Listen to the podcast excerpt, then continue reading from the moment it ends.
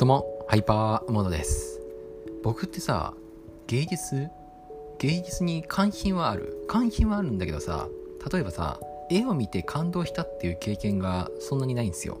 でもこれって意外とさ多くの人に当てはまることだと思う。もちろんなんか感動するとか絵を見て感動するとかなんかそういう芸術作品に触れて感動するっていう人はいるとは思うよ。いるとは思う。どの年代でもどの世代でもいるとは思うんだけどさ。でもそれは一体大多数かって言われるとまあそれはちょっと疑問に思うじゃないですか。疑問点が残るところだと思う。うん。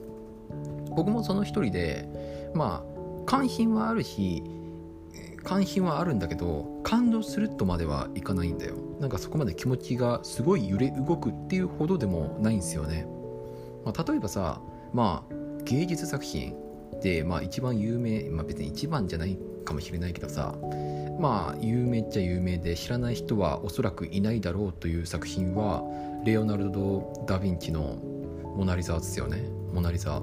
多分モナ・リザって言えば大体あああの絵っすねっていう感じで思い出すと思う思い浮かべると思うんですよ、うん、ただモナ・リザを見てあなたは感動しますかって聞かれるとさどう？感動する？いやまあすごいとは思うよ。よくよく見てみればすごいと思うし素晴らしい作品だと思うしすげえなやっぱレノラ・ナルタ・インチは最高だよって思うかもしれないけどさただそれを見て感動しますかって言われると、まあ、ちょっと難しくない？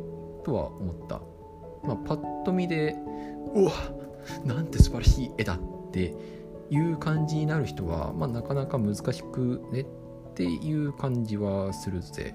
へい。うん。っていう感じでまあどうなんだろうなっていう話なんですよ。ただただ一つただ一点一作品だけ僕は初めて見てすごい衝撃を受けた感動した作品があるんですよ。それが「ゲルニカ」っていうピカソの作品です。ゲルニカご存知ですか？まあなんか戦争を描いた抽象的な作品ですね。はい。それをねテレビで初めて見た時すごく衝撃を受けたんですよ。感動した。うん。そう。その作品だけ唯一その作品だけはなんかすごい感動を受けたっていうか衝撃を受けたっていうかショックを受けた作品ですね。うん、なんだこの作品はって思った。うん、それはなんか訳が分からなくてっていうわけじゃないんですよ。まあ、ピカソの作品ってなんかちょっと なんだろうな、まあ、ちょっと難しいっていうか抽象的すぎて一体何を表現してるんだってちょっと難解なところがあるじゃないですか。まあ僕はちょっとそう思っててただただそのゲルニカっていうのは何だろうなそういうわけわからないから衝撃を受けたとかではなくて単になんか凄みを覚えたから衝撃を受けた、うん、あの作品が何を伝えたいのかっていうのが何だろうな一目で分かったっていうよりも強烈なインパクトを放ってたっていうそういう感覚がある、うん、そう。それがなんかそれだけがなんか僕の中で心に残ってますね。初めてその作品を見て。衝撃を受けたっていうのが感動したっていうのがそこからまあピカソに興味を持った。けれどもただなんかそのゲルニカ以外ですごい衝撃を受けたり感動したっていう作品はまあまだ巡り会えてないなっていう。うん。まあでもねまあ生きていればそのうち衝撃を受ける作品はいっぱいあるでしょう。うん。世の中には芸術で溢れてますから。っていう話。ね。ねなんか最近すごいのとかね芸術作品っていうのがなんだろうな持ち上げられてますね。なんか投機的な意味で。